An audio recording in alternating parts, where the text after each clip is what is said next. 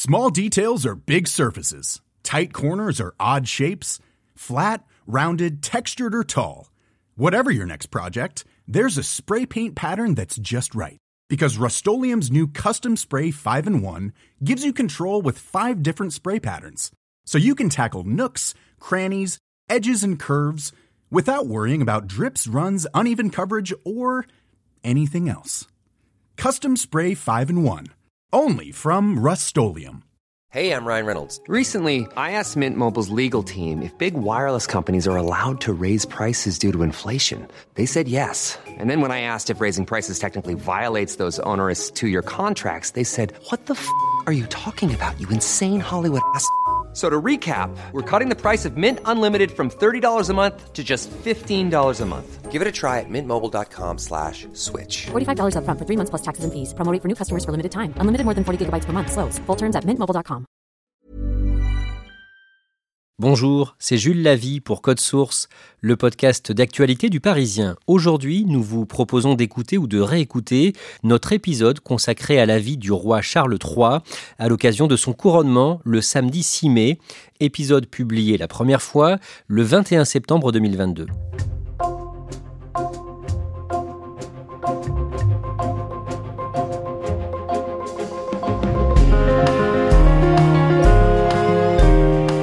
Devenu roi à 73 ans le jeudi 8 septembre, à la minute où sa mère, Élisabeth II, est morte. Avant d'accéder au trône britannique, Charles III aura patienté 70 ans et pendant cette période, il a longtemps été critiqué, jugé incapable, y compris par son ancienne épouse, Diana, d'assumer la fonction qui lui était promise. Code Source retrace sa vie aujourd'hui avec Charles de Saint-Sauveur, journaliste à la cellule Récit du Parisien. Le vendredi 9 septembre, à Londres, au palais de Buckingham, en fin de journée, Charles III va enregistrer son premier discours depuis qu'il est roi. Ça fait quand même 50 ans qu'il attend euh, ce moment. Euh, l'attend et peut-être le redoute, puisqu'il il signifie que sa mère euh, n'est plus de ce monde. L'enjeu pour lui, c'est déjà d'apparaître comme un roi. C'est-à-dire que les, Anglais ne, le connaissent que comme prince héritier. Il faut aussi qu'il se montre comme fils qui a perdu sa maman. Le chagrin, c'est important. Et en Angleterre, le cœur, ça compte énormément. Puis enfin, bah, il, doit être un père, euh, le père euh, d'une nation. Là, c'est vraiment un, défi pour lui parce que euh, ça colle ou ça colle pas.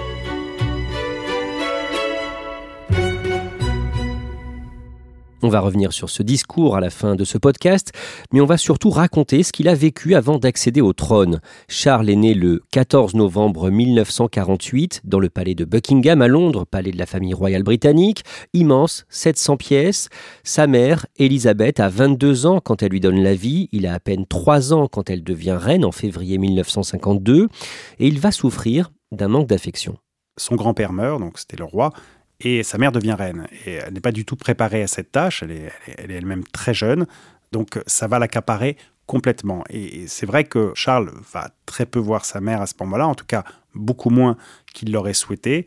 A une anecdote d'ailleurs un petit peu cruelle à ce sujet, c'est que assez rapidement après son sacre en juin 1953, euh, elle entame un grand voyage dans le Commonwealth. Alors à l'époque, les voyages, ça dure six mois.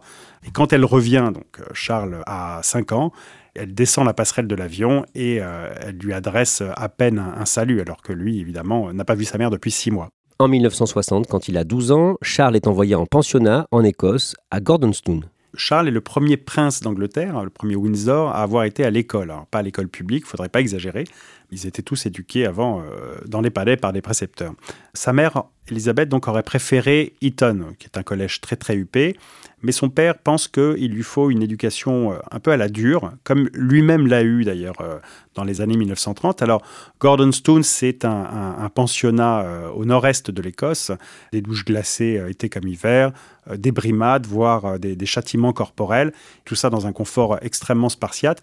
Ça s'accorde très très peu au caractère de Charles, qui est euh, plutôt d'une nature sensible et, tourmentée. Enfin, en gros, il déteste cet endroit.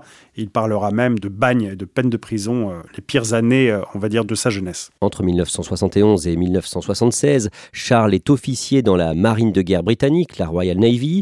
Il lance ensuite sa première organisation caritative. Côté cœur, il a rencontré en 1970 une jeune femme dont il est très amoureux, une certaine Camilla. Camilla Chand, donc, euh, qu'il rencontre lors d'un match de, polo. Alors, euh, la légende veut que ce soit elle qui l'ait abordé et qu'elle lui ait dit que leurs euh, arrière-grands-parents respectifs, alors le roi Édouard VII et son arrière-grand-mère, elle, qui était Alice Keppel, avaient eu une relation. En fait, c'était la, maîtresse officielle du roi. Elle lui a ajouté Fascinant, n'est-ce pas? On peut imaginer que Charles a été piqué, voire peut-être hameçonné. En tout cas, leur idylle naît très peu de temps après et elle va être passionnelle. D'un mot, il est impossible qu'il l'épouse. Pourquoi? Alors Camilla Chand, euh, certes bien née, comme on dit dans ces milieux, mais c'est pas non plus une, elle n'est pas issue de la noblesse. Ça, c'est un problème. Il y en a un deuxième, c'est qu'elle a un passé. Ça veut dire que son bilan amoureux n'est pas totalement vierge, pour le dire autrement. Elle se marie en 1973 avec un autre homme. De son côté, le prince Charles multiplie les conquêtes, mais quand il a la trentaine, sa famille lui met la pression pour qu'il se marie et offre des héritiers à la couronne britannique. Et il choisit Diana Spencer, qu'il fréquente depuis 1980, depuis qu'elle a 19 ans. Pourquoi elle? Alors sur le papier, Diana Spencer, c'est la candidate absolument parfaite. Elle est jolie comme un cœur, elle est timide, elle ne fera pas d'ombre au futur prince et elle se conformera euh, à ce qu'on attend d'elle, d'être l'épouse du, futur monarque. Il y a aussi autre chose, c'est qu'elle est issue d'une haute euh, lignée de la noblesse euh, britannique et en plus de tout ça, elle a une qualité immense aux yeux des Windsor, c'est qu'elle est vierge. Le mariage est célébré le 29 juillet 1981 dans la cathédrale Saint-Paul de Londres, un événement glamour suivi à la télé par des centaines de millions de spectateurs à travers le monde. Pas un seul instant du début à la fin ne s'est démenti l'enthousiasme, ne s'est démenti la ferveur d'une foule qui a rendu un témoignage d'affection exceptionnel à l'endroit de la famille royale.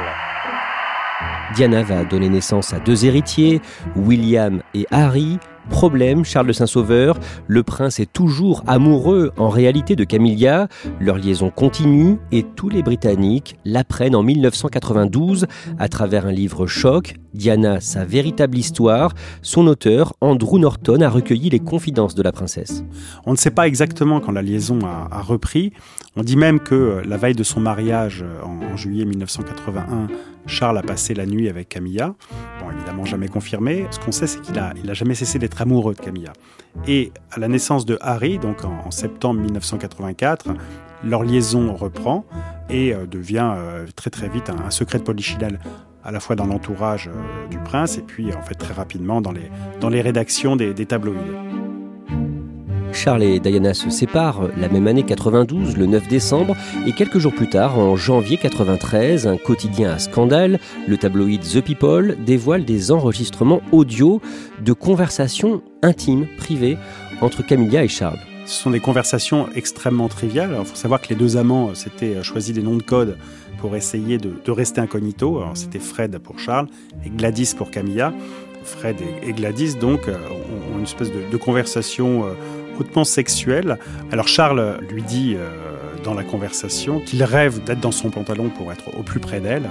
Et quand Camilla lui, lui demande s'il veut quand même pas être sa petite culotte, il va même plus loin en disant qu'il rêve de se muer en, en tampax.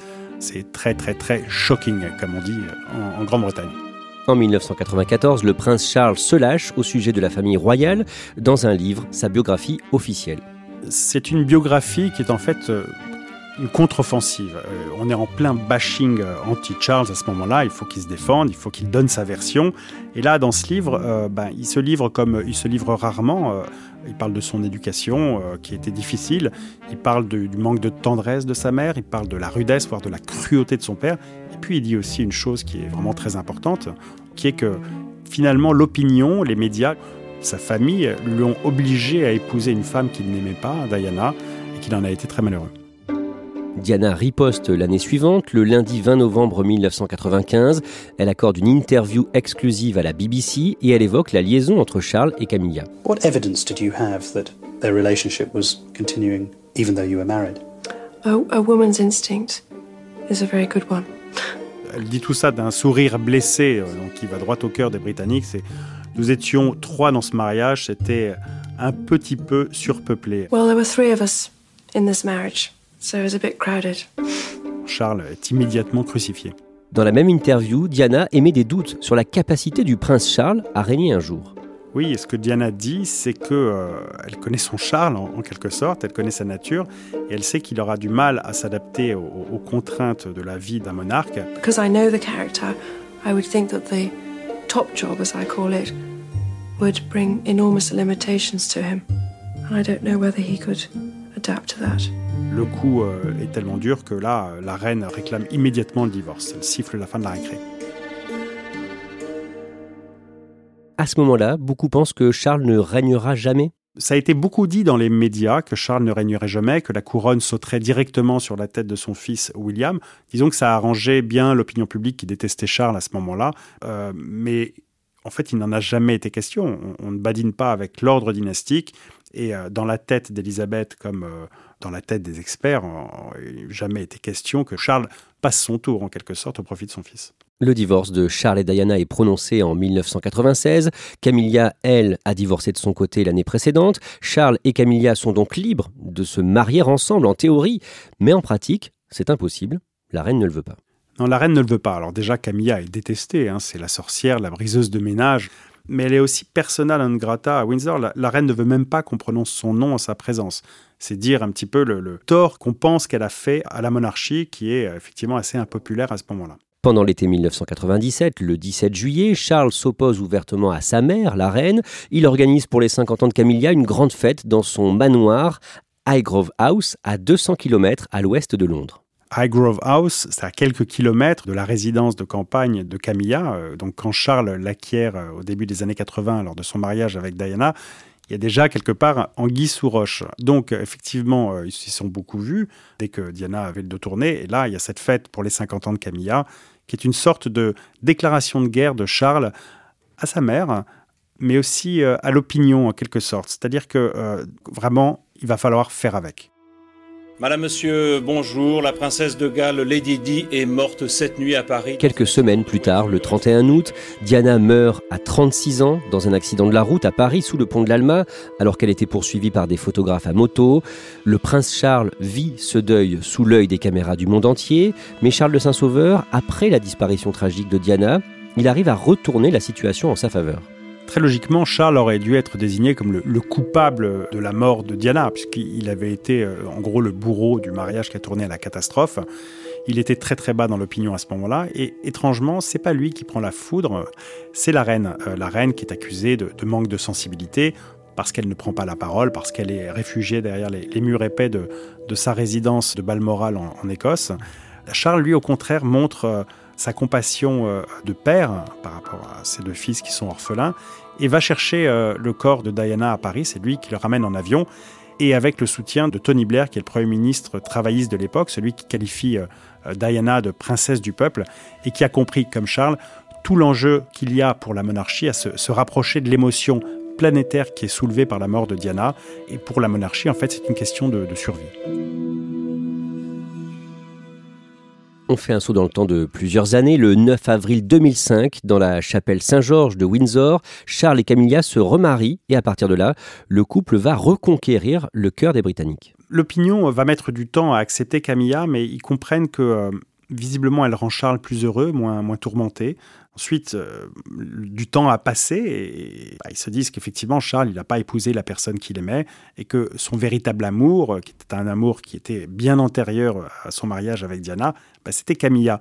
Et qu'au fond, c'est une très belle histoire. Et quelque part, la, la revanche de Camilla, bah, ça va droit au cœur des Britanniques. Dans les années 2010, le prince Charles remplace de plus en plus régulièrement sa mère lors d'événements officiels. Au milieu des années 2010, vers 2014-2015, Elisabeth, euh, qui est quand même très âgée, a décidé de ne plus voyager. Donc c'est Charles qui va la représenter à l'étranger. En fait, il fait beaucoup plus que cela. Il la représente dans les instances du Commonwealth, qui est quand même la chasse gardée de la reine. Il l'accompagne au discours du trône. Il la remplace aussi au pied levé sur des, euh, des inaugurations, des passages de revues, euh, à tel point d'ailleurs qu'on commence un petit peu à parler d'un mot absolument tabou à Buckingham, qui est le mot de régence. La reine apparaît, évidemment, c'est elle qui prend toute la lumière, mais en coulisses, l'influence de Charles se fait de plus en plus sentir. Charles a aussi accès à ce qu'on appelle les boîtes rouges, les valises officielles qui contiennent des documents diplomatiques. Charles a accès à ces fameuses boîtes rouges, comme sa mère euh, y avait accès euh, quand son père, le roi George VI, était encore en, en, en fonction. En gros, ce qu'elles contiennent, ces boîtes rouges, c'est des documents classés, très secrets, qui nourrissent les échanges que la reine euh, a avec les premiers ministres tous les mardis, qui la tiennent au courant des affaires du royaume. Le fait qu'il y ait accès montre que euh, son influence grandit de, plus en plus et que finalement la suite se prépare bien avant la mort de la reine. Ça veut dire que les rapports entre Charles et sa mère euh, se sont améliorés à ce moment-là? Oui, on peut vraiment dire qu'il euh, une confiance nouvelle qui naît entre eux, une confiance un peu contrainte puisque euh, ben, Charles va, va, devoir reprendre sa succession, donc il faut qu'il s'accorde, mais ils y arrivent. Il y a même de l'affection qui commence à, à, voir le jour. D'ailleurs, lors du jubilé en 2012, Charles commence son discours en appelant euh, la reine Mummy. Your Majesty, Mummy la foule évidemment s'extasie. Et, là, on est surpris, on se dit qu'il y a peut-être quelque chose qui a changé dans la famille. En 2015, le journal Le Guardian révèle que le prince Charles a régulièrement donné son avis par écrit aux dirigeants politiques britanniques, alors qu'il n'a pas le droit de le faire, affaire baptisée Black Spider Memos, les notes de l'araignée noire. En français, on dirait plutôt les notes pattes de mouche en raison de son écriture. Oui, voilà, c'est des pattes de mouche, il y a beaucoup de ratures. Il aime beaucoup intervenir dans le débat public. Ces Black Spider Memos, euh, ce sont des courriers qui ont été envoyés en, en, entre 2004 et 2005. Il y en a à peu près une centaine, mais 27 ont été dévoilés. Et donc, ils sont... Euh, on va dire, des, adresses à des différents ministres sur des sujets qui lui tiennent à cœur, l'environnement, la protection des espèces menacées. Euh, ce ne sont pas des sujets euh, hautement sensibles, hein, il ne s'agit pas de, de, grande diplomatie, mais, mais, disons que Charles a toujours eu du mal à rester neutre, en tant que prince en tout cas, tel point que Margaret Thatcher, dans les années 80, quand elle était première ministre, lui avait dit que c'était elle qui gouvernait et pas lui. Évidemment, cette absence de réserve serait un problème une fois devenu roi. Fin 2018, le prince Charles évoque cette question dans un entretien accordé à la BBC. Il l'évoque parce qu'effectivement, ça peut être un, vrai problème. Pendant les 70 ans de son règne, sa mère est toujours restée neutre, s'en est tenue aucune interview, pas de commentaires euh, politiques. Charles l'a bien compris, c'est un prince bavard, mais il ne sera pas un, un roi qui ne sait pas tenir sa langue. Et donc, il s'en ouvre à la BBC pour dire je ne suis pas aussi stupide, je ne serai pas un roi intrusif. Charles le Saint-Sauveur, on en vient à l'année 2022. En février, le prince Charles fait preuve d'autorité contre son jeune frère, le prince Andrew, impliqué dans un scandale sexuel, accusé notamment d'avoir violé une très jeune femme quand elle avait 17 ans. On dit qu'Andrew est le fils préféré de la reine. Charles et Andrew, ces notoriétés publiques, se détestent depuis toujours. Charles a d'ailleurs dit un jour que Andrew aurait rêvé d'être à sa place. Il l'écarte sans ménagement. Il considère que euh, Andrew euh, a fait du tort à l'image de la couronne et qu'il peut être un danger pour son futur règne. Donc il faut le, sortir du jeu. Et euh, il est écarté de la famille royale, déchu de ses titres d'altesse royale et puis même de ses titres militaires. D'un mot, Charles avait aussi tranché au sujet du Mexit, le départ de la famille royale, de son fils, le prince Harry, et de son épouse Meghan en 2020. Il aime beaucoup son fils, hein, Harry, euh, c'est pas la question, mais comme futur roi, il doit prendre des décisions. Donc c'est lui qui est à la manœuvre lors du, fameux conseil de Sandringham qui se tient à la mi-janvier 2020, euh, juste après l'annonce du prince Harry et de Meghan de euh, se mettre en retrait de la famille royale. Et là, alors, il tranche dans le vif, et avec les conseillers, en gros, il acte du fait qu'ils ne seront plus effectivement ni membres actifs de la famille royale, ni même Altesse royale. Le dimanche 6 février 2022, la reine Elisabeth a publié un message à l'occasion de son jubilé de platine, ses 70 ans de règne. Elle annonce une décision importante concernant l'épouse de Charles. Camilla et elle s'entendent finalement maintenant très bien. Et donc elle fait de Camilla une reine consort. Avec cette décision, Elisabeth acte que une fois qu'elle ne sera plus là et que Charles sera roi, Camilla sera beaucoup plus que l'épouse du monarque, mais sera une reine. Le jeudi 8 septembre, Charles et Camilla se sont rendus au chevet de la reine Elisabeth II dans sa résidence d'été, le château de Balmoral en Écosse, peu de temps avant l'annonce de sa mort à 96 ans. This is BBC News from London. Buckingham Palace has announced the death of Her Majesty Queen Elizabeth II. In a statement, the palace said the Queen died peacefully at Balmoral this afternoon. Quelques heures plus tard, Charles, désormais Charles III, arrive au château de Buckingham à Londres. Oui, Buckingham, ça va donc être bah, son nouveau palais. C'est vraiment le siège du pouvoir royal. Donc, euh, il se fait déposer en voiture devant les grilles. On pouvait s'attendre à ce qu'effectivement il file euh, directement euh, dans le palais, mais non, il choisit de, de sortir de la voiture pour aller saluer la foule. C'est un moment assez émouvant parce que on entend pour la première fois God Save the King, Ça faisait 70 ans que cette phrase n'avait pas été euh, prononcée par le peuple. C'est assez surprenant parce que le, personnage est un peu guindé, mais euh, là on voit bien qu'il y, a déjà un petit style personnel qui s'affirme. Probablement que la reine, qui a fait beaucoup de bonnes foules dans sa vie, mais ne se serait pas arrêtée devant les grilles pour aller saluer la foule. On en revient au début de ce podcast. Charles III enregistre son premier discours de roi, adresse à la nation britannique et au pays du Commonwealth, les anciennes colonies qui ont fait allégeance à la couronne britannique après la décolonisation. Comment il apparaît à l'image? Charles apparaît dans un décor qui est assez familier aux téléspectateurs britanniques, euh, puisque c'est un des salons de Buckingham. Il a la cheminée derrière, il est assis derrière un large bureau à sa gauche, il y a un portrait de sa mère euh, qui est dans un petit cadre. Sa mère est habillée euh, d'une des tenues euh, turquoises qu'elle affectionnait. Lui-même, Charles, porte un, costume noir avec une cravate noire. Les Anglais remarquent tout de suite qu'il a vraiment l'air triste de, bah, l'enfant qui a perdu sa mère.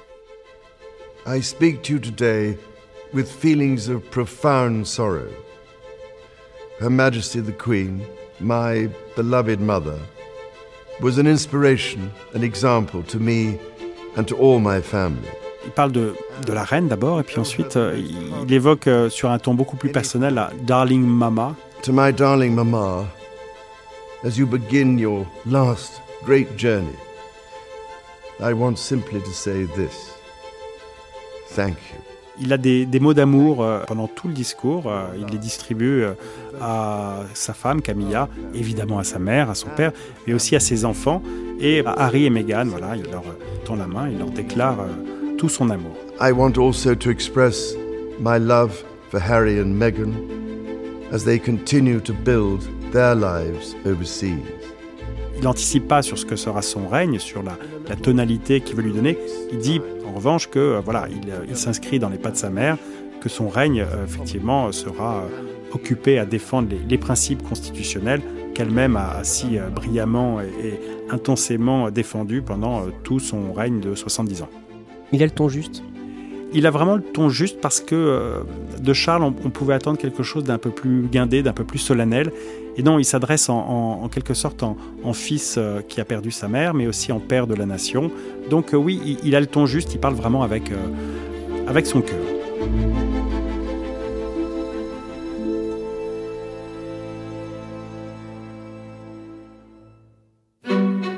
Charles Saint-Sauveur, est-ce que Charles III peut être à la hauteur de la fonction? Est-ce qu'il peut être un bon roi pour les Britanniques? Le grand défi de Charles, c'est vraiment la cohésion du, royaume. Est-ce qu'à la fin de son règne, le Royaume-Uni sera toujours aussi uni, sachant que l'Écosse a manifesté des volontés euh, sécessionnistes? Pareil pour le Commonwealth, il y a des États qui ont déjà annoncé qu'ils euh, ne souhaitaient plus en être. Tant que sa mère était là, ses revendications étaient euh, non pas éteintes, mais enfin en tout cas un peu assourdies. Avec l'avènement de Charles, évidemment, ce sera autre chose. Mais on peut dire vraiment que les Windsor, enfin la monarchie britannique est solidement arrimée à son trône, que les choses ont été bien faites, bien préparées, que le temps des tempêtes est un petit peu passé. Tout ça paraît sur des rails. Après, évidemment, tout peut arriver.